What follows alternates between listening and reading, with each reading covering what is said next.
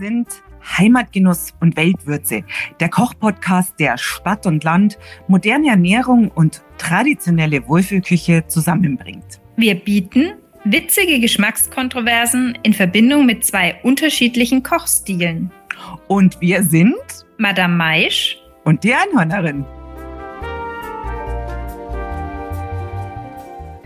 Servus und ein herzliches Grüß Gott, liebe Madame Maisch. Also ich muss dir jetzt wirklich erzählen, dass ich es einen Wahnsinn finde, wenn du ein Gericht 30 Jahre nicht genossen hast.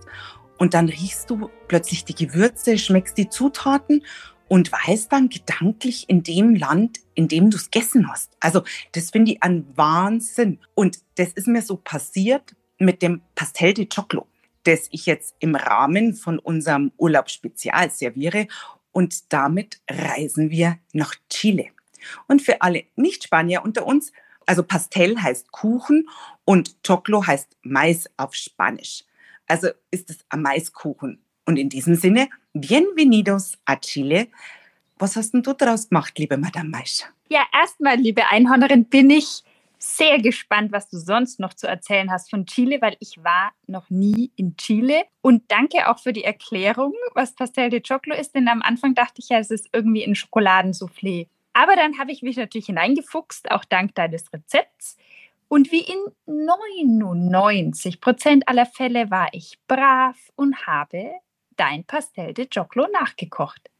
Natürlich musste ich Modifikationen vornehmen. Und zwar, also ich würde jetzt das so formulieren. Ich habe aus deinem herzhaften, cremigen Hackfleisch, Huhn, Maisauflauf einen herzhaften, veganen Maisauflauf äh, gemacht oder ihn dahingehend verwandelt. Und das natürlich alles ohne auch an irgendeiner Köstlichkeit einzubüßen. Also man merke oder man notiere, Madame Maisch war noch nie in Chile, hat also noch nie einen Original Pastel de Choclo gegessen und wähnt sich jetzt im gleichen Geschmacksuniversum mit ihrer veganen Variante als dem na, also ich sag, das kannst du gar nicht wissen. das kannst du nicht wissen, ob der genauso köstlich war. Zwei Gründe, warum ich es wissen kann. Erstens, köstlicher als der meinige kann er gar nicht gewesen sein. Das war schon Endstufe von Köstlichkeit. Und zweitens habe ich natürlich recherchiert und mehrere vegetarische, aber auch, lass mir nachdenken, ja auch ein veganes Rezept gefunden von chilenischstämmigen Foodbloggerinnen. Nochmal, das ist ja alles schön, das ist die Theorie aber die Praxis schaut ja ganz anders aus. Es ist aber auch wurscht, sage ich jetzt mal, weil ich präsentiere den, die Gaumenfreuden, die ich ja sehr oft genossen habe, weil ich muss ja dazu sagen, was ist das Tolle an dem Pastel de Choclo, dass du es in heißen Ländern super essen kannst, weil da ist dann wirklich alles tot. Also du holst dir dann auch nichts, also was so mit Salaten oder so passieren kann. Und deswegen, und, und das Einzige, was da verhältnismäßig frisch drin ist, sind die Oliven. Ja, wo du schon die Oliven ansprichst. Ich glaube, es ist eine der ganz, ganz wenigen Folgen, wo du es wirklich geschafft hast, eine Zutat zu verwenden. Und wir reden jetzt nicht von Fett in seinen Spielarten, die ich nicht mag, die der Monsieur Hack nicht mag, die keiner hier im Hause mag. Holla die Waldfee. Gratulation. Ja, ist ja auch klar, weil im Endeffekt, also ich wüsste nicht, dass Oliven in einem traditionellen deutschen oder bayerischen Rezept vorkommen.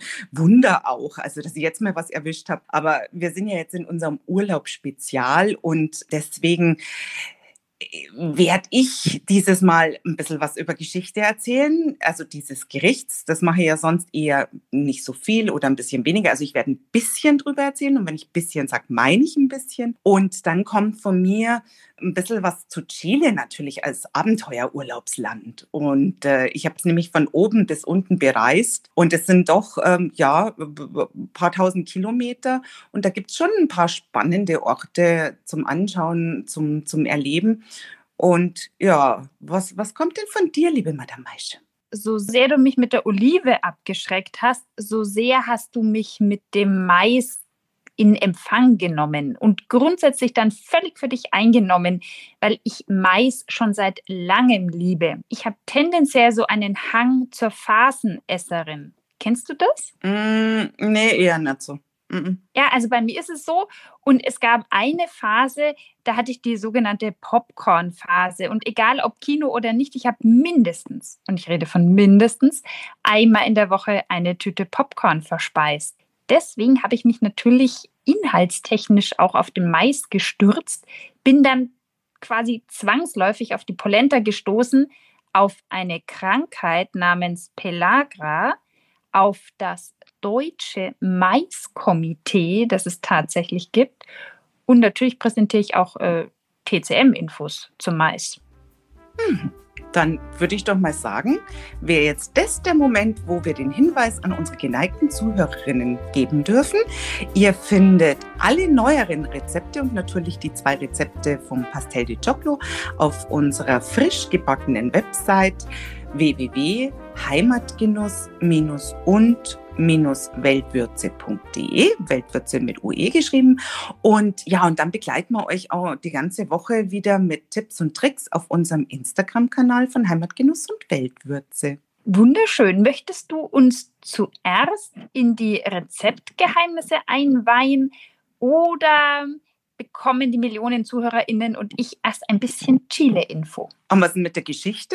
Du bist doch immer so heiß auf Geschichte und jetzt packst du die Geschichte ganz nach hinten von dem Rezept. Aber wir können das, vielleicht ist es ja als Überleitung dann zu deinem Pastel de Choclo, das wahrscheinlich nicht so eine lange Tradition hat und nicht so, ja, über viele Jahre, über viele Jahrzehnte, viele Jahrhunderte schon genossen wird. Dann würde ich doch sagen, reisen wir doch erstmal ein bisschen nach Chile. Ich glaube, das wäre wär ganz spannend, weil da fängt es ja auch an. Das erste Mal habe Pastel de Choclo in Santiago de Chile gegessen und ich erinnere mich noch an diesen, an diesen Duft Duft von eben Kreuzkümmel und Paprika gepaart mit einer Süße, denn eigentlich gehören ja Rosinen noch rein und das Ganze hat so vor sich hingebrodelt und ich, ich wurde dann auf Spanisch gewarnt, es nicht gleich zu essen, weil das ist sehr heiß, wenn es aus dem Ofen kommt und unter dieser Maiskruste sammelt sich auch die Hitze.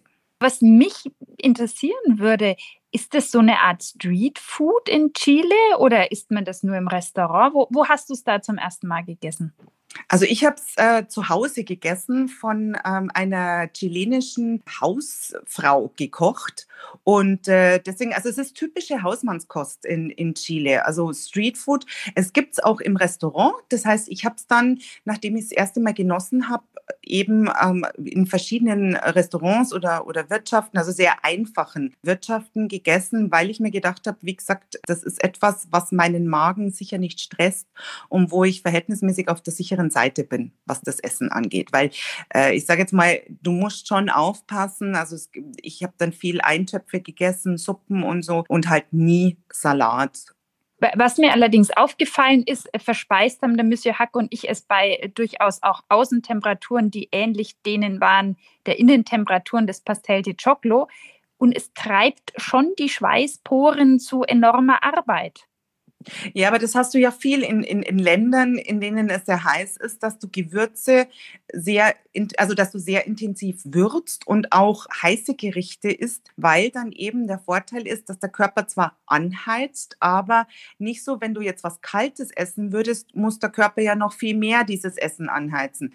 Also das ist schon ganz sinnvoll und wir haben es auch, wir haben es am Abend und wir haben, ich weiß gar nicht, was wir dazu getrunken haben. Also ein Tee wahrscheinlich nicht, aber wahrscheinlich nur Wasser. Weil ich habe jetzt so überlegt, was so typisch als Getränk dazu passt. Mein natürlich wird sich ein Weiß oder ein Rosé wird sich anbieten, weil du hast ja das Rinderhack und hast das Hühnchenfleisch. Aber ich weiß nicht, also wir haben wirklich nur Wasser dazu getrunken. Und ähm, ja, ähm, in Chile, ich habe nachgedacht, was ich da getrunken habe, aber ich glaube, ich habe da auch verhältnismäßig viel Wasser, obwohl natürlich Chile mittlerweile aus sehr gute Weine exportiert exportiert. Chile hat zu der Zeit, als ich drüben war, das ist doch schon 30 Jahre her, nicht so viel exportiert, sondern die haben verhältnismäßig viel selber getrunken.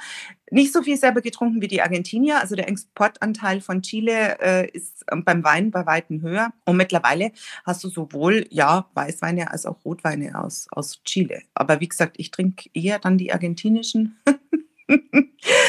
und äh, ja, was gibt es noch zu Chile zu sagen? Chile hat ähm, eine unglaubliche Längenausdehnung und ich habe es wirklich von einmal von oben bis unten bereist. Also bin in den Norden gekommen bis nach San Pedro de Atacama, die Atacama-Wüste. Gibt es ganz unglaubliche Stellen, wo du dich einmal wie auf dem Mond fühlst. Das heißt dann auch äh, Valle de la Luna.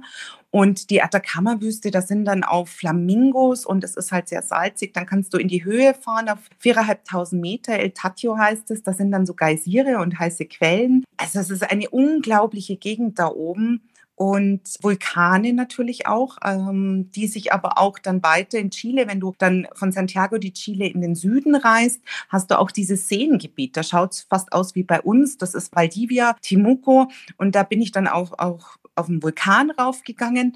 Das war auch sensationell mit einer geführten Gruppe. Und wenn du dann so am Rand von diesem Krater stehst, da kriegst du echt keine Luft mehr. Da haben wir uns dann die Tücher rumgebunden.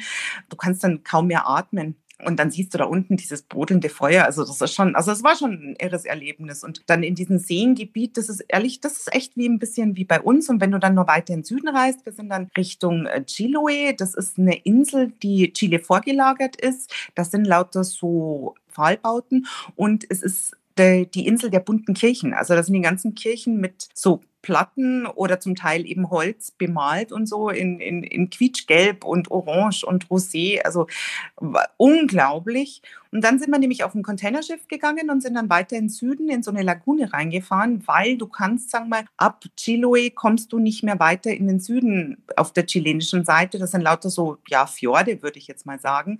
Und in einen kannst du eben reinfahren, das ist die Laguna San Rafael. Und da sind wir dann vom Containerschiff in so kleine Boote, sind mit den kleinen Booten an den Gletscher hin. Also, und dann, dann siehst du, wie dieser Gletscher kalbt und du nimmst dir dann, die haben Whisky dabei gehabt. Und dann nimmst du dir aus dem Wasser das Eis und trinkst deinen Whisky. Also, das war schon sehr, sehr spannend. Und dann mussten wir eben auf die argentinische Seite wechseln, um weiter in den Süden. Und dann waren wir in äh, einer der südlichsten Städte der Welt. Also da gibt es ja verschiedene Städte, die, sich, die das für sich reklamieren. Also dazu gehört Ushuaia, das argentinische Ushuaia und eben auch Punta Arenas in Chile.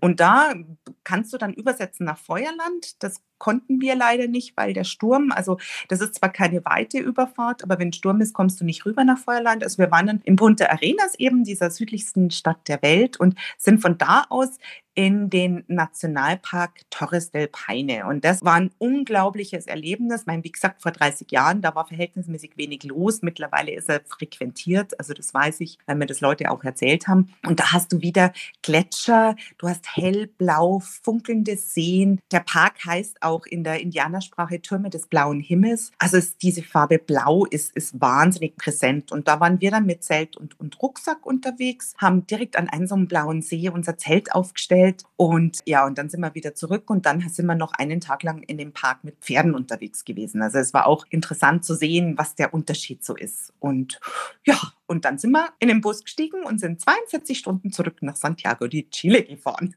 Es waren über 3000 Kilometer im Bus.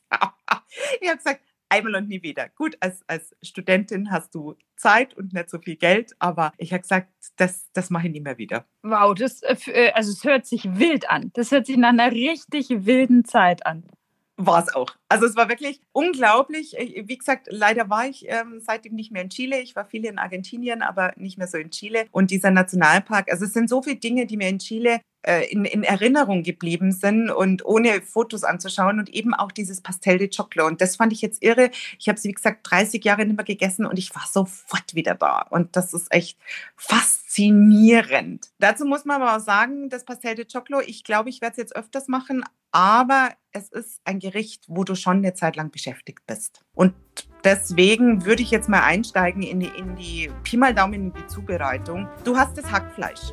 Du musst das, das Hackfleisch, du brätst vorher deine Zwiebeln. Ich habe Schalotten genommen, ich mag Schalotten ja immer lieber. Du brätst die Zwiebeln ein bisschen an, du brätst Knoblauch mit an. Wer Knoblauch nehmen will, ich habe ja wieder Knoblauchgranulat genommen. Dann kommt das Hackfleisch dazu, bis du das krümelig gebraten hast. Hier kriegt ja das Hackfleisch zum ersten Mal seine, seine Röstaromen. Das dauert Zeit, Zeit. Du kannst jetzt in der Zwischenzeit einfach die anderen Sachen machen, jetzt zum Beispiel die Eier hart kochen und also schälen und würfeln beiseite stellen. Die Aprikosen, ich habe wie gesagt so getrocknete weiche Aprikosen genommen, weil ich keine Rosinen mag. Also es geht um ein bisschen eine Süße. Du könntest auch Cranberries nehmen. Was hast denn du eigentlich genommen? Ja, brav äh, wie ich war, habe ich Rosinen bzw. Sultaninen genommen. Du magst die ja auch, gell? Äh, ja, wenn es jetzt nicht unbedingt im Müsli rumschwimmt. Mhm. Ja, dann kannst du eben die, die Oliven kannst du dann ebenfalls klein würfeln und das gibst du dann, also die Aprikosen und die Oliven gibst du in dieses krümelige Hackfleisch. Und dann würzt es mit Salz, Pfeffer, Kreuzkümmel und Paprikapulver. Da muss ich ja mal wieder der Madame Maisch irgendwie einen, ein Lob aussprechen. Ich hätte auch das geräucherte Du nimmst immer das geräucherte Paprikapulver, gell? In diesem Fall äh, beides, ist edelsüßes Paprikapulver und geräuchertes. Ja, also ich, ich hätte das im Endeffekt, pff, ja, keine Ahnung, das, das hätte man nehmen können. Ich habe das Edelsüße genommen. Manche nehmen auch ein rosenscharfes, aber ich glaube, das wäre eigentlich ziemlich, ja, egal. Also vom Geschmack her. Aber ich würde es vielleicht nochmal mit deinem Geräucherten ausprobieren. Das hatte ich mir ja gekauft. Das unterstützt ja eigentlich nur diesen Fleischgeschmack. Deswegen wird es ja gern in der veganen Küche verwendet, weil du da ein bisschen dieses Umami rauskitzelst. Ja, ja, tja, und dann ist schon soweit, dass ganz zum Schluss kommen dann die gewürfelten Eier dazu. Dann schmeckst du es eben nochmal ab und dann kannst du das schon in eine große Auflaufform reinfüllen. Oder du nimmst kleine Portionsförmchen. Das sind wieder so Momente, wo ich mir denke, ich muss mir mal so nette, hübsche, kleine Portionsauflaufformen kaufen. Ich finde die immer sensationell. Hast du da welche?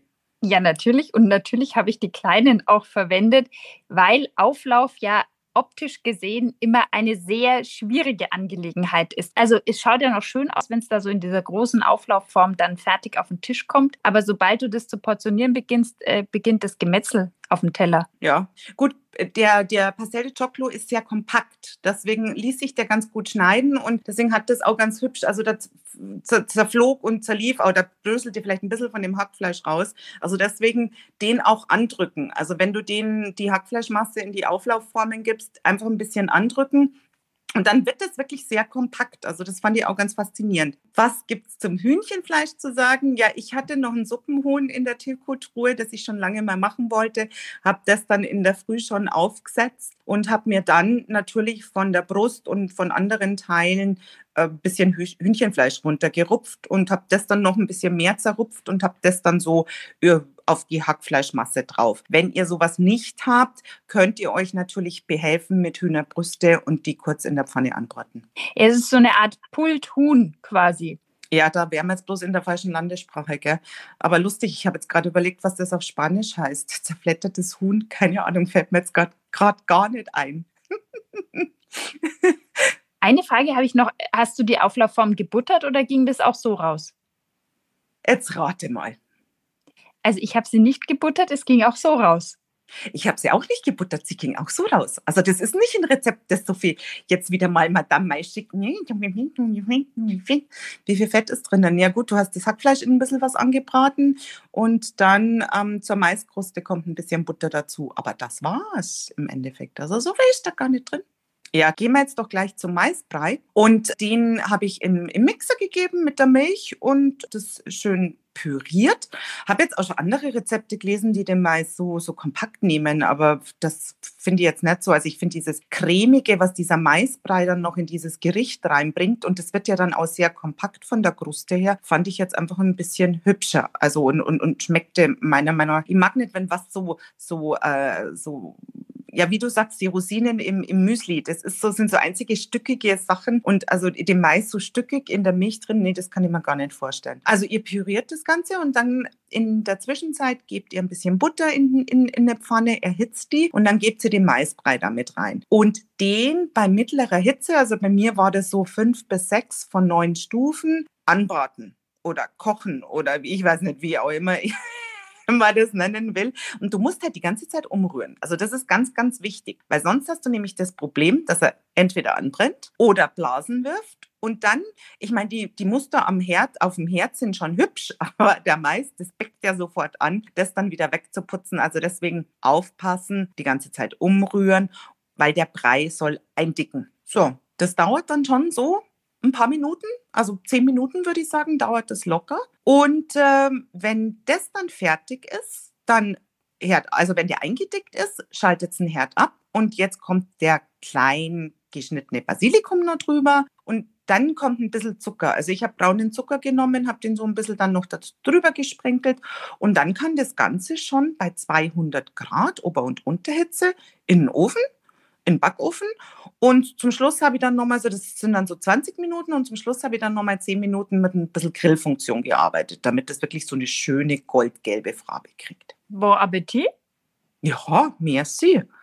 Aber hat wirklich, also wir waren, ähm, der Andal war auch, aber der Andal war ja schon vom Lahmacun so begeistert, auch wieder Hackfleisch.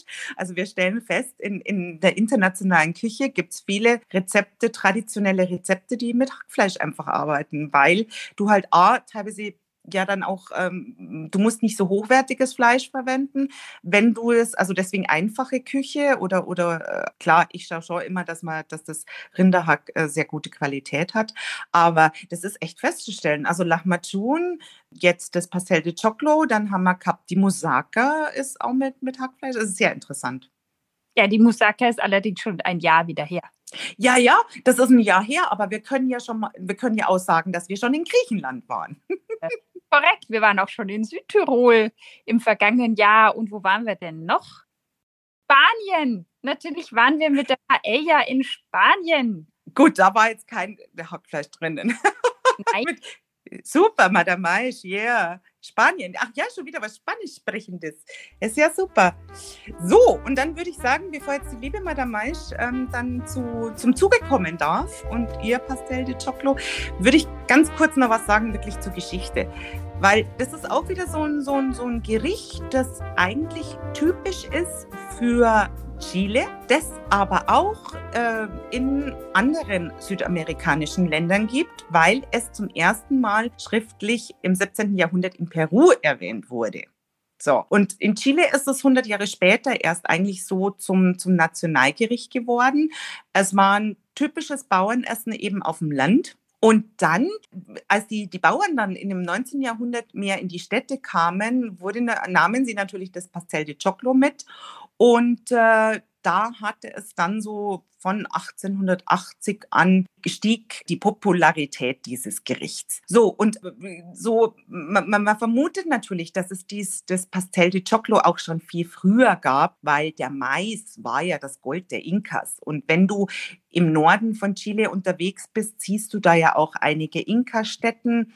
Wenn du auf den Straßen teilweise unterwegs bist, siehst du Mapuche. Das ist eben das sind die, die, ist die indigene Bevölkerung. Ja, und dann hat ja ähm, Südamerika noch irgendwann die Spanier zu Besuch gehabt und deswegen kam dann auch ähm, maurisch, maurische Einflüsse noch dazu, der Kreuzkümmel und eben auch die Rosinen. Also deswegen kam dieses, es ist ein sehr gemixtes Gericht und ja, und wird auch heute eigentlich noch genauso gekocht.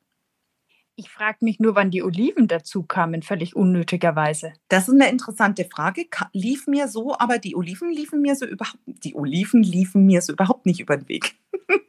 du, vielleicht ist es, äh, war das jemandem dann zu süß? Ich denke mir, dass das eigentlich und irgendjemand hat da mal die Oliven reingeschmissen, weil es ist sehr interessant. Manche nehmen auch ähm, äh, schwarze Oliven nur.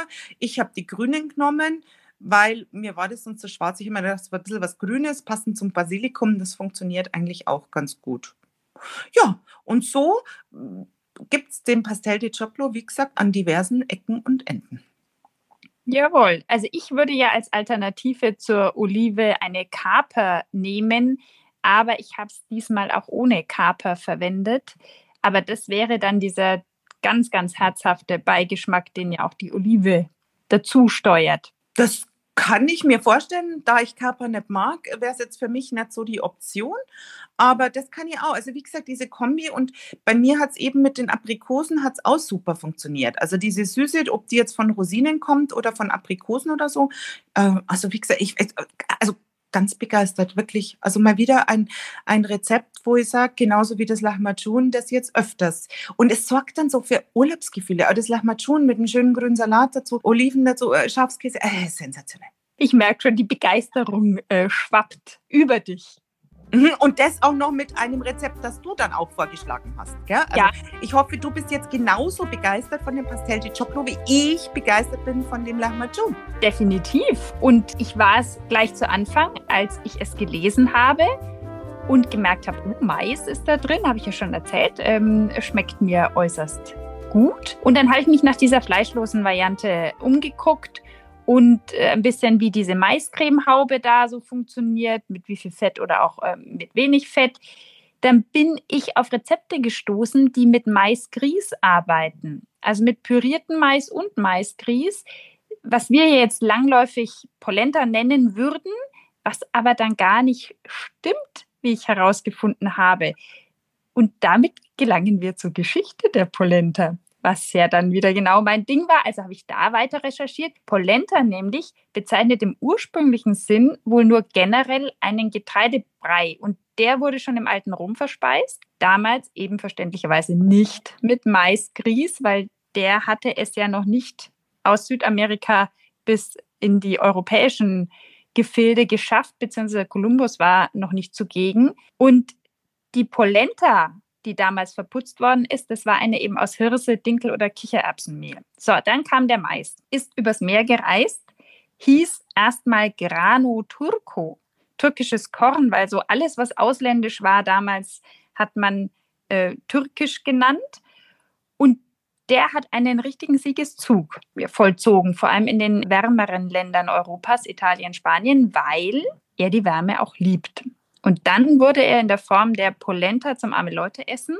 Nahrhaft, einfach, billig. Angeblich, vielleicht weißt du da noch Näheres, nennen Norditaliener die Süditaliener heute noch manchmal, also ich nehme an abfällig, Polentoni, was so viel heißt wie Polentafresser. Habe ich noch nie gehört, aber ähm, interessant. Naja, genau. Aber zurück nochmal zu diesem abenteuerlustigen Herrn Kolumbus. Der hat nämlich dummerweise eine Sache vergessen, als er den Mais nach Europa brachte, nämlich die richtige Art der Zubereitung des Mais. Daraus entstand dann die Mangelerkrankung Pelagra. Das ist nämlich ein sehr spannendes Kapitel der Ernährungsgeschichte, das ich äh, kurz skizzieren möchte. Also ich glaube, das ist weniger be bekannt wie das Skorbut. Also Skorbut kennt man ja mehr, gell? Genau, Skorbut, Vitamin C-Mangel, dann bewältigt durch Sauerkraut. Äh, Tonnen in den Schiffen, die nach Amerika liefen, damit die armen Seeleute da nicht an Skorbut erkrankten. Da war es aber anders. Also wie immer faszinierend, wenn man in die Geschichte einsteigt. Die alten Mexikaner, die wussten schon 1500 vor Christus, dass es Sinn macht, den Mais mit alkalischen Stoffen wie gelöschtem Kalk oder Holzasche zu kochen. Dann wurden die Hülsen erst entfernt und dann der Mais vermahlen und weiterverarbeitet. Natürlich haben die das nicht so genannt, wie wir das heute wissenschaftlich nennen. Und zwar wissenschaftlich heißt es Nixtamalisation. Das bedeutet nichts anderes, als dass das lebenswichtige Niacin, das aus der B-Vitamingruppe, nur so vom Körper verwertet werden kann. Und da Polenta ja so dieser arme Leute Brei war, haben die Menschen ja auch nicht viel daneben gegessen. Also sie haben Tag ein, Tag aus Maisbrei gegessen. Also akuter Niacinmangel, Mangelernährung. Und die Folgen sind nicht besonders hübsch. Durchfall, ekelhafte Hauterkrankungen und auch nicht schön Demenz. Grundsätzlich allerdings äh, darf man jetzt den Meister nicht äh, so negativ darstellen. Der ist natürlich schon gesund. Er enthält äh, zum Beispiel 10% Eiweiß, allerdings fehlen ihm ein paar essentielle Aminosäuren. Deswegen sagt zum Beispiel die TCM, esst Mais zusammen mit Bohnen, was die Südamerikaner ja auch schon lange wissen und gerne in ihren Tortillas hineinmanövrieren. Das ist eine perfekte Eiweißkombi. Ja, und das, beim Pastel de Chocloco hast du ja das ganze Eiweiß über das Fleisch, weil im Endeffekt ist ja jetzt in diesem Auflaufkuchen, Maiskuchen, nicht wirklich viel Gemüse drin. Das ist richtig. Also anders als bei meiner veganen Variante, in der sich nur Gemüse befindet, ist es in dem klassischen natürlich eigentlich nur Fleisch. Jawohl, was hat denn der Mais noch? Er hat natürlich einen, einen, hohen Anteil an Kohlenhydraten, dann aber auch noch Magnesium, Eisen, Calcium, Selen, Zink, Vitamin K und E. Also insgesamt schon eine sehr gesunde Geschichte. Von der TCM, der traditionellen chinesischen Medizin aus gesehen, ist er thermisch neutral und vom Geschmack her süß, aber das deckt sich ja auch mit wirklich unserer Geschmackserfahrung. und er hat eine sehr beruhigende Wirkung auf unsere Mitte, auf unsere Verdauung.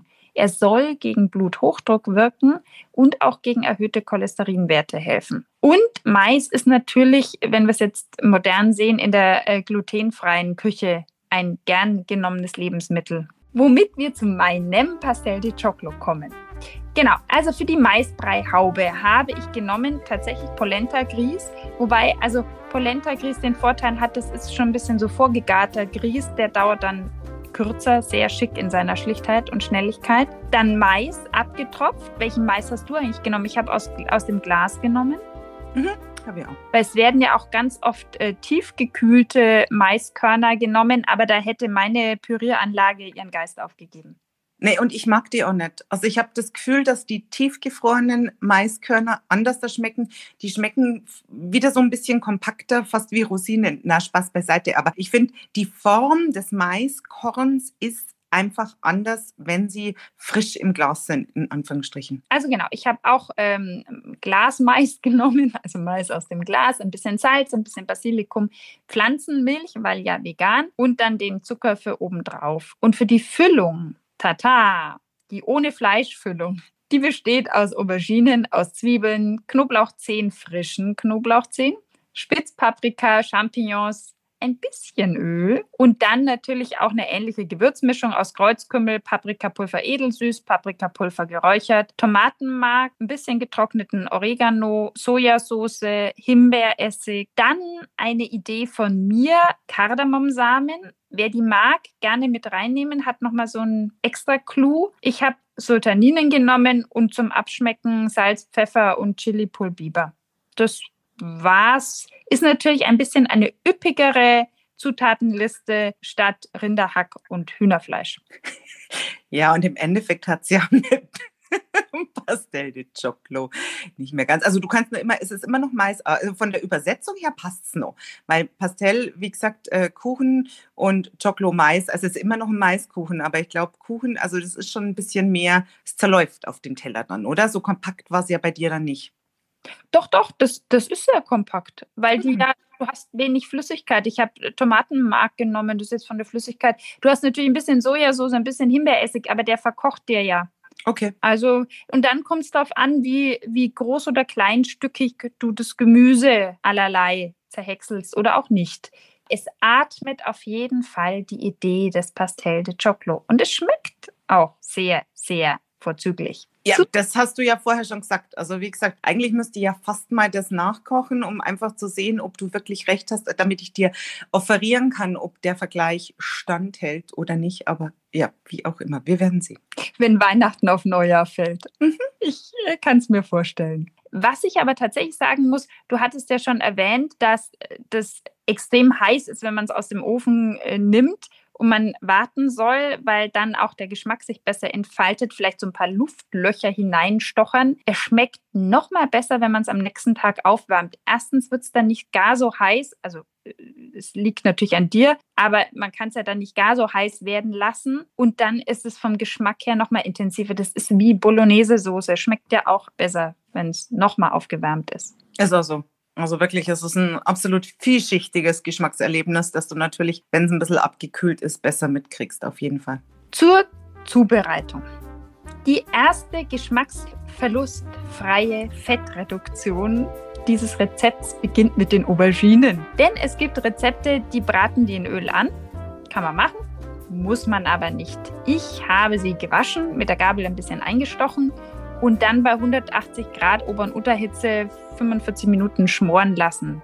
Das ist identisch mit dem Auberginen-Creme-Dip-Rezept, das ich rund um Weihnachten vorgestellt habe.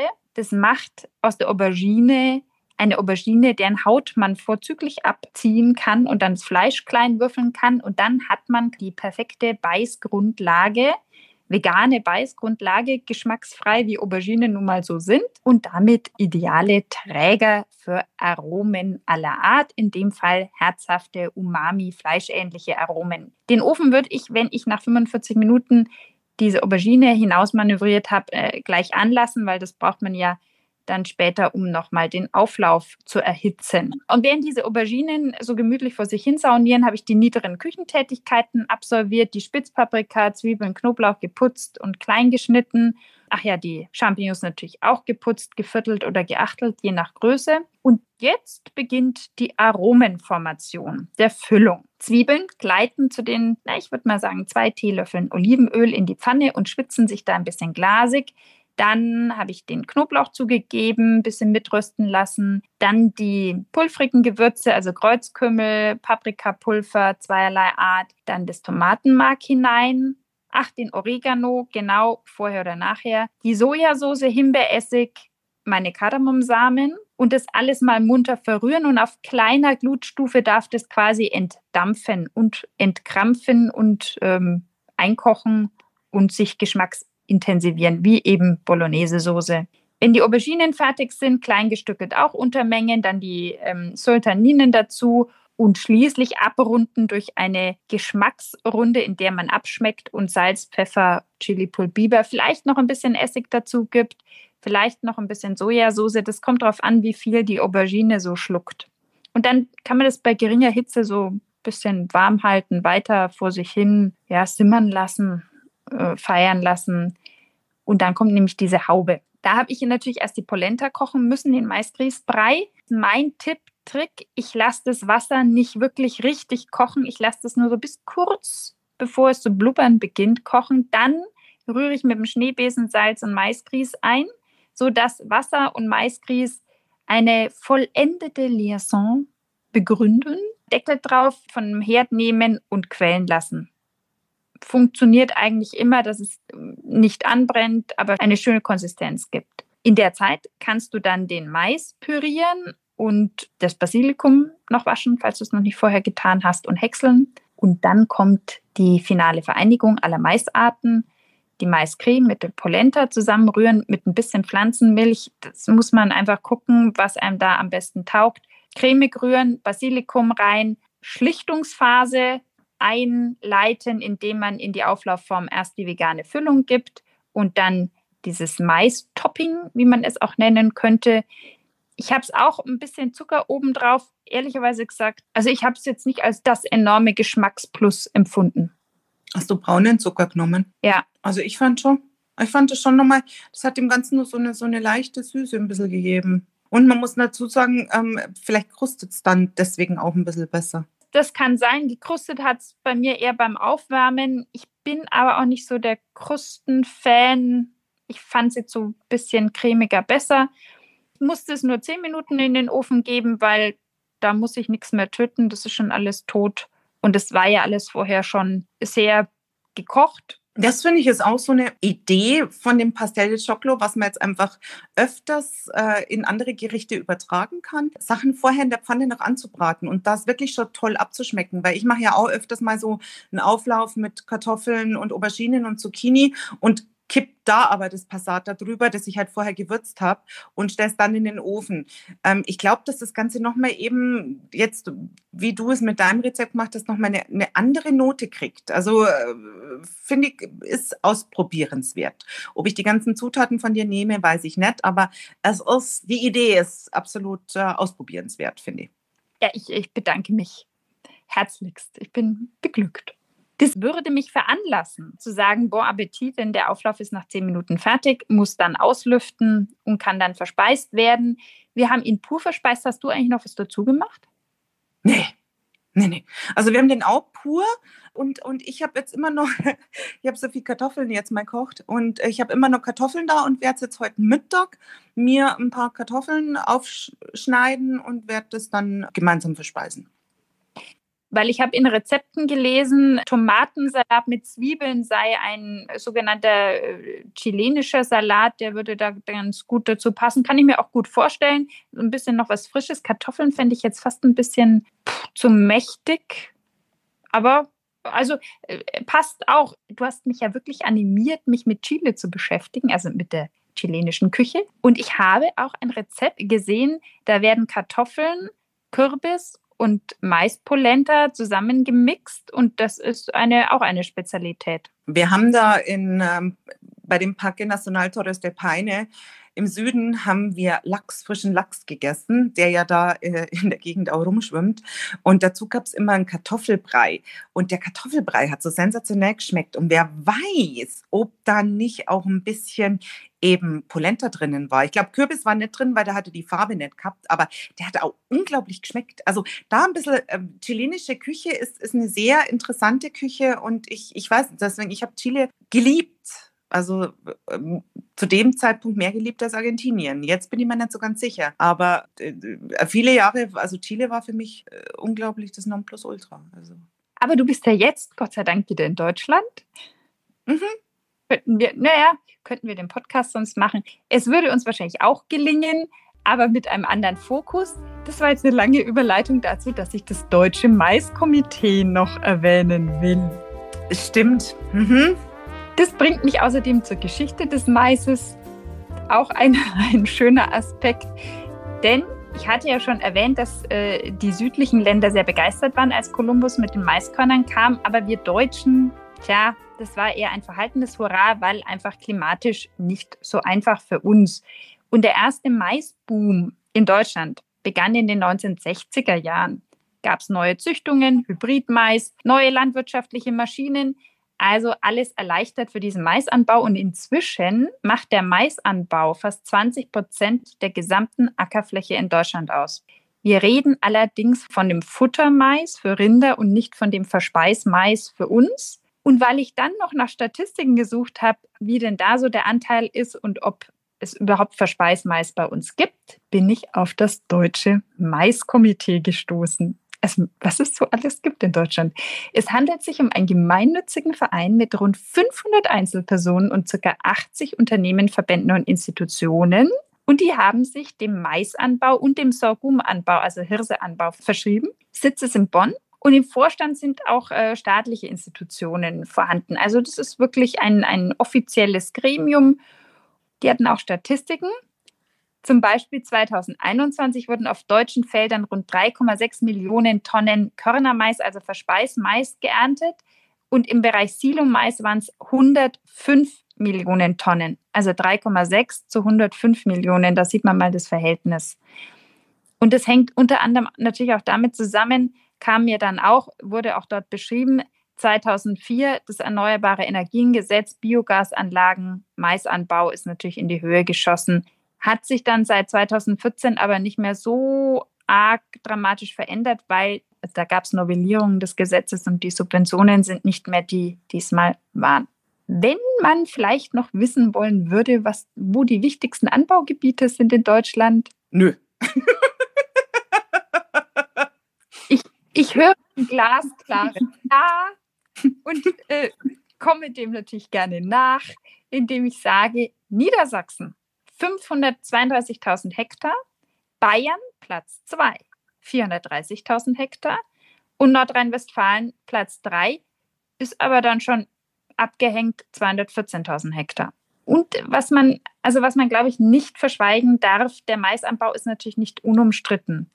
Ähm, Naturschützer sagen, Deutschland vermeist, weil es so viel Maisanbau gibt. Und da, wo Mais wächst, da verschwindet halt die Pflanzenvielfalt. Der ist wohl schon sehr dominant. Auch Vögel wie die Lerche, Goldammer oder auch Bienen, die mögen alle den Mais nicht. Auch Wiesenbrüter, wenn eine Wiese zum Maisfeld wird, ist natürlich tja, ungünstig. Und auch der kleine Feldhamster hat da keinen Lebensraum mehr. Die einzigen, die sich wohlfühlen, sind die Wildschweine. Muss man auch dazu sagen. Hm. Ja, das war jetzt also, ähm, ich. Ähm viele Zahlen. Ihr habt euch die hoffentlich alle merken können, weil die Madame Maisch braucht da beim nächsten Mal auch mich, äh, ob ich mir die Zahlen merken habe können. Nein, lange Rede, kurzer Sinn. Ich finde es interessant, wenn man sich da mal ein bisschen Gedanken macht, wie sich unsere Kulturlandschaft halt mit Pflanzen, die hier nicht heimisch sind, verändert. Also auf jeden Fall. Aber äh, da machen wir uns jetzt momentan keine Gedanken drüber, denn auch beim nächsten Mal reisen wir doch nochmal weg. Und äh, ich glaube, die Madame Maisch reist ähnlich weit wie Chile. Ja, einen Ticken weiter vielleicht sogar noch, gell? Ja, ich habe es ja dir im Vorfeld schon verraten. Es geht nach Thailand und was uns aber treu bleibt, ist das Hackfleisch. Denn auch das Gericht, das ich in Thailand servieren werde, hat äh, als Hauptbestandteil Rinderhackfleisch. Es handelt sich um Lab Nür. Es gibt auch die Variante Lab Gai, das wäre Hühnerhackfleisch. Da kann man sich verlustieren und äh, ich bin schon gespannt, was du daraus machst. Ja, das kommt darauf an. Warst du schon in Thailand oder Vietnam? Nein, es wird keine Informationen zu meinen Thailand-Erfahrungen geben, denn die gibt es nicht. Es wird natürlich wieder ultra interessante Fakten und Daten rund um das Thema Lab Nur und seine Bestandteile geben. Na, da verrate ich jetzt mal was, weil ich war in Indonesien und ich werde mal gucken, ob es das Lab Nur auch in Indonesien gibt und dementsprechend werde ich das mit der indonesischen Variante wahrscheinlich machen. Also da bin ich flitzebogen gespannt. Und Urlaubserinnerungen natürlich auch wieder zu preisgeben. Yeah, wenn wir schon verreisen. Ja, das finde ich ja sowieso immer sensationell bei dir. In diesem Sinne, liebe Madame Maisch, Servus und mach's gut. Salut!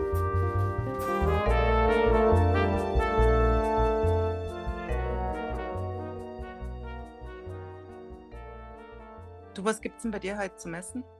Es ist jetzt ein bisschen langweilig, wenn ich das sage, aber es ist so, der, die große Auflaufform wartet auf ihre Aufwärmung, Wiederaufwärmung mit dem Pastel de Choclo.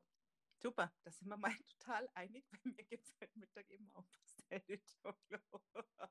ja gut, dann äh, können wir uns jetzt einfach der gegenseitigen guten Appetit wünschen.